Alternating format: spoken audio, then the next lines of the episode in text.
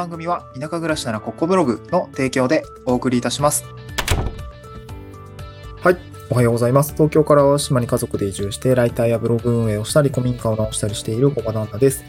今日のトークテーマは、地域おこし協力隊の副業って税金どうしているののご回答ということで、えっと、Google フォームからお問い合わせをいただいていて、実はまだあの、連絡がついていないんですけども、まあ、先にちょっとご回答してしまおうかなと思います。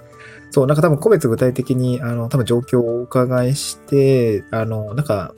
そう、最近ね、よくよく問い合わせが、あの、ななんでかわからないんですけど、急に問い合わせ来るようになってきてしまって、この前も、まあ、Twitter で DM が来たりとか、えー、ちょっとね、あんまり今、運用、あの、手が回ってなくてストップしてるんですけど、そう、き、おとといかな、インスタからもつい、あの、問い合わせが来て、あの、今、チャットとかで返しているんですけども、あの、Google フォームからたお問い合わせで、その地域おこし協力隊の副業って税金どうしているんですか？みたいなあご相談をいただいていて、ちょっとその方の あの、ご返信先の連絡先がまだなくて、ちょっと問い合わせページとかであの、呼びかけてはいるんですが、ちょっと連絡がつかない状況です。ごめんなさい。なんか僕のね、Google フォームの作りが悪くて、えー、申し訳ないなっていうところなんですけども、で、一応、まあ、地域おこし協力隊という、まあ、仕事、んについて、まあ、副業した方がいいよって、まあ、あの、僕も言ってるし、あの、多分、そうならざるを得ない状況の人も多分いると思うんですけど、やっぱり地域おこし協力隊だけの収入だと、やっぱちょっといかんせんしんどいな、なんか特に家族持ちなんかはしんどいな、と思っているので、えー、そういう状況に駆られてですね、副業されている方もたくさんいると思うんですけど、多分そういう方も、まあ、あとこれから地域おこし協力隊として、えー、仕事はしていくんだけれども、副業をこれからやっていきたいって思ってる方もたくさんいると思うので、えー、僕どうしてるのっていうところを今日お話ししたいなと思うんですね。うん。で、今日の内容としては、まあ、一つ、えっと、前半に、その、まあ、税金どうしてるのって問い合わせの内容について、まあ、ちょっとね、ぼかしながら、えー、個別具体的な内容は控えつつ、まあ、こういう問い合わせがありました。で、まあ、それってどどういう多分、まあ、こういう悩みなんだろうなっていうところの、まあ、ちょっと全、あの、ご回答に対する、する前提を少しお話しした後で、まあ、後半ですね、僕が、まあ、どういうふうにこう、捉え、なんだろうかな、副業に対する収入についてどう捉えていて、どういうふうに処理をしているのかっていうところですね、まあ、ちょっと具体的な話をしたいなと思います。で、先にですけれども、僕が地域保守協力隊になったのは2021年の4月からですね、2021年の4月です。まあ、なので今、えー、この放送を収録している段階では14ヶ月、まあ、15ヶ月目ぐらいになる、差し掛かるぐらいなんですけれども、で、副業いつぐらいからやり出したかっていうと、うーん、まあ、本格的にやり出したのは2022年の1月ですね。本当にライターと法人向けの資料制作業務っていうものを、まあなんかちょっと、なんかよくわかんないけど、同時に、あの 同時にスタートしたっていうか、まあ、縁が、縁、運と縁ですかね。そう、運と縁があって、えー、なんかやりたいやりたいなと思ったんだけども、うん。で、なんかいろいろ準備をしているうちに、なんかどっちもチャンスがあって、ちょっとどっちも同時に、同時並行で飛び込んで、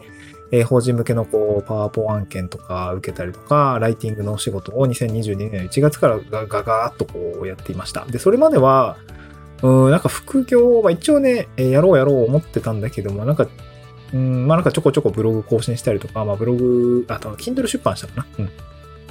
うん。あの、物書きしてましたね。なんかよく考えたら、なんかブログ書いて情報発信したりとか、と、まあ、Kindle 本を作ったりとか、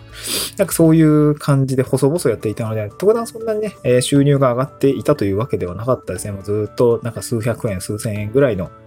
まあ、雑収入みたいな感じのものが入ってました。うん。で、あ、なんでこの話してるんだっけ？えー、っと、あ、そうそうそう。えっと、まあ、あの、今日、あの、問い合わせがあって、その、あの、副業ですね。副業、あの、の税金どうしてるんですかっていう、まあ、お問い合わせがあって、まあ、多分、うん、まあ本当に収入に、まあ多分税金とかって、まあちゃんとしないといけないよねって多分あの質問者さんの思いもあるし、あとまあ税金ってかかっちゃうよね、みたいな感じのちょっと嘆きも多分あると思うんだけれども、そう税金かかっちゃうよね。しょうがないんだよね。うん、で、えー、まあおさ、なんだ、納めてますか？みたいな形だと思うんですけど、まああの、で、えー、まあそういうところが気になっていて、まああの多分その副業で稼いでる地域おこし業の体の人って、まあ、どうやってその税税処理してるんですかっていうところが、まあ、まあ、シンプルに気になったっていうところだと思うし、まあ、困っていて気にな、えー、聞いてくださったっていう内容だと思うんですけど、えー、まあ、後半ですね、まあ、どういうふうに処理してるのかっていう感じなんですけど、基本的には、もう僕は、あの、地域おこし協力隊の、まあ、委託型ですね、個人事業主として、えー、もう本当に自分の事業の一つとして、えー、個人事業の、まあ、業務委託契約をあの自治体と結んでやっているっていう感じになりますので、まあ、例えば株式会社自分みたいなものがあった時には、地域おこし協力隊事業みたいな感じがあって、まあ、それとは別に副業で、えー、ライティング事業みたいな、ブログ事業とか、えー、サンド FM とか 収入ないけど、ラジオ事業みたいな感じになっていると思ってもらえればいいかなと思っていて、まあ、東大地域おこし協力隊の事業については、あの、報酬が、まあ、えっ、とね、額面金額ポンと入ってきます。22万5千円ポン入ってきて、まあ、そこから、まあ、あとは なんだろう、普通、普通にこう、青色申告して、えっ、と、まあ、22万5千円って満額入ってくるんで、そこからこう税金とかがしょっぴかれていくっていう感じになるんですね。うん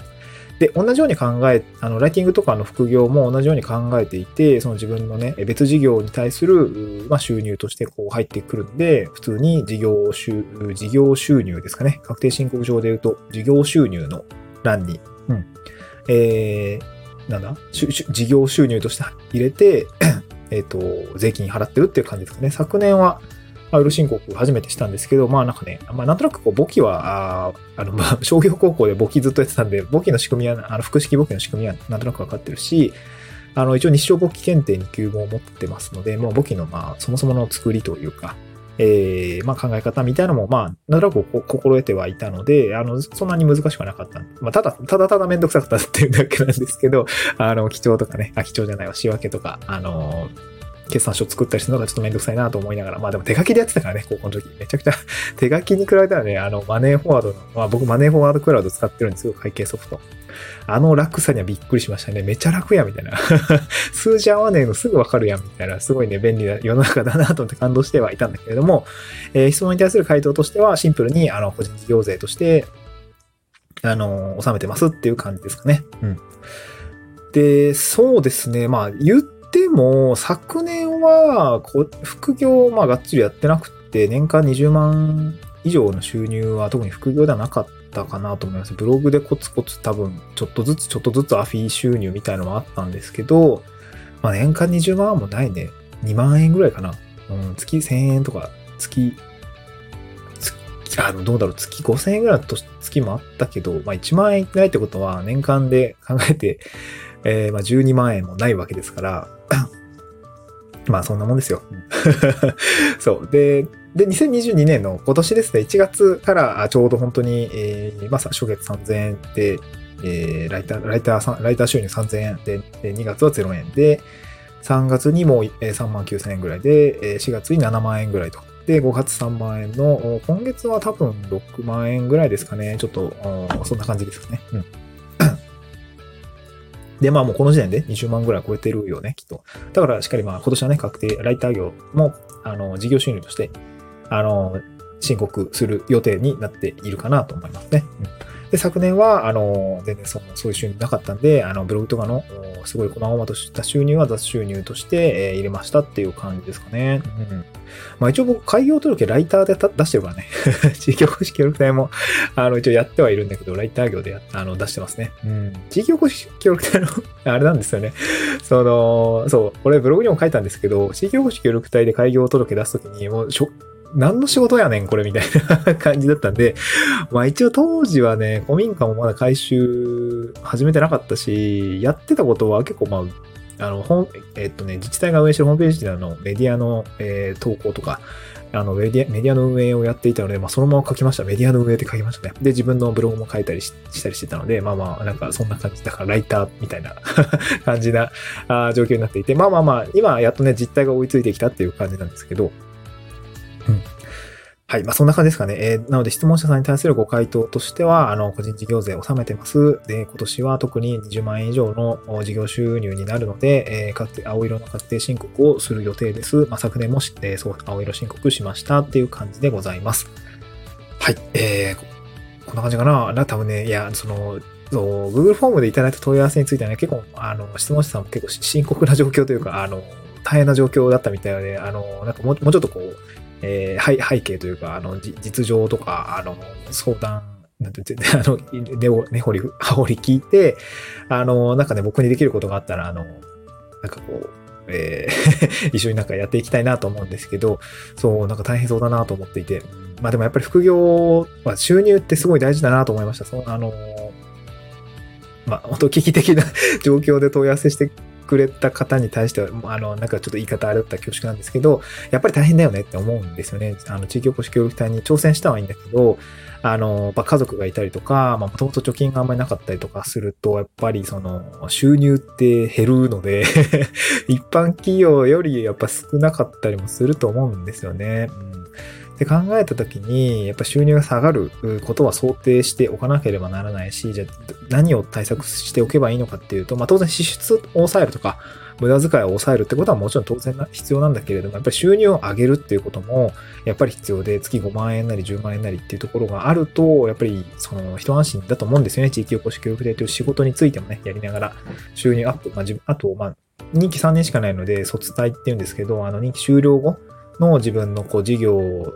にね、あの、すぐに移行して収入が入ってくるわけではないので、あの、あらかじめ作っておかないと。そう。はい、3年終了しました。一応企業支援金つってなんかこう100万円ぐらいあのもらえるらしいんですけど あの、それでね、食っていくわけじゃなくても、それはもうなんか事業投資とかね、回した方が僕はいいと思ってるので、やっぱりその、着任から、えー、思いっきりね、全力疾走して、えー、1年から3年の間で自分の事業を作って、えー、まあ、できればね、1回ぐらいね、PTC へ回すぐらいの余裕、まあ、2年目ぐらいかね、自分の事業として回して、えー、いけるような感じでやっていった方がいいかなと思ってるんですけど、まあ、やっぱりね、そうなった時に、やっぱりある程度、こう、卒退後の収入っていうことを見越して自分の事業を育てておくためには、やっぱ副業をいくつかやっておく必要があるかなと思いました。うん。で、えー、副業をしっかりしてですね、収入はしっかり上げつつ、まあ、しっかり納税するっていうような感じですかね。うん。まあ、あの、 Voicy とか YouTube とかでも、あの、税金の話、えー、フリーランスの、えー、税金の話をしている、まあ、大河内薫先生とかの、僕は書籍をすごい、あの、愛読してるんですけど、多分4週、5週ぐらいしてますね。フリーランス税問とかも、あの、すごく参考になるので、僕は、あ多分、フリーランスのお友達ができたりとか、地域おこしをしたり、これから、あの、なる方とかも、大体委託型なんで、あの、こういう本を読んで、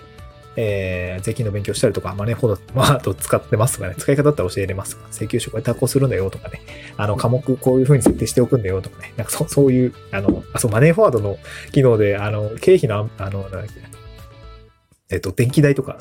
えっと、ガソリン代はまあ、ちょっとあれかな、普通に、あの、公務員、公務員じゃないわ、えー、地域おこし協力隊の経費から出せてるんだけど、電気代とかね、結構自分の、あの、自宅の電気ガンガン使ってるんでね、これはちょっとまあ、経費になるんじゃないかとか思いながらね、えー、例えば経費安分したりとか、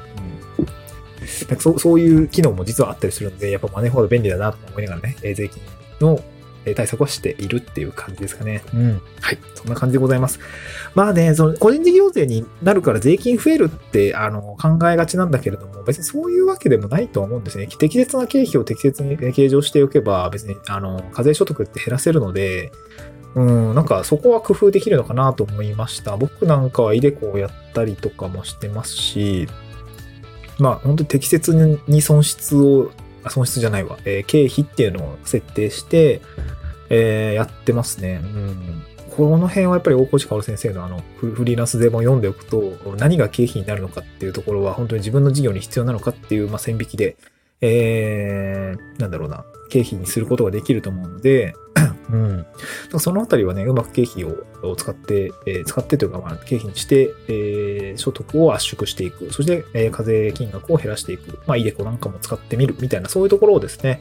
やってみるといいのかなと思いました。やっぱ税金ね、えー、払いたくないと思うんですけども、払わないといけないもんなんで、うん、そこはしょうがないかなと思います。はい。また次回の収録でお会いしましょう。あ、はい。あの、問い合わせできれば届いてほしいなうん。返信先の連絡先教えてください。また次回の収録でお会いしましょう。バイバイ。